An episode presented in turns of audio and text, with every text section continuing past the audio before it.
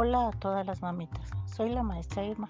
Sabemos que ir de compras no siempre es fácil, por eso comparto con ustedes algunos consejos que harán de tu recorrido por el súper una tarea más ligera y exitosa.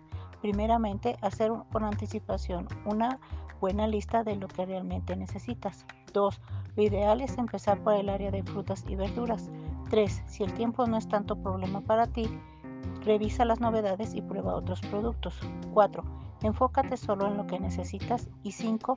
Es mejor dejar para el final los perecederos para que lleguen en buen estado. Además recuerda que para ahorrar tiempo y dinero siempre es mejor ir sola que en compañía porque será más fácil apegarte a tu lista de compras. Espero te sirva para hacer compras inteligentes y rápidas. Espero verlas pronto.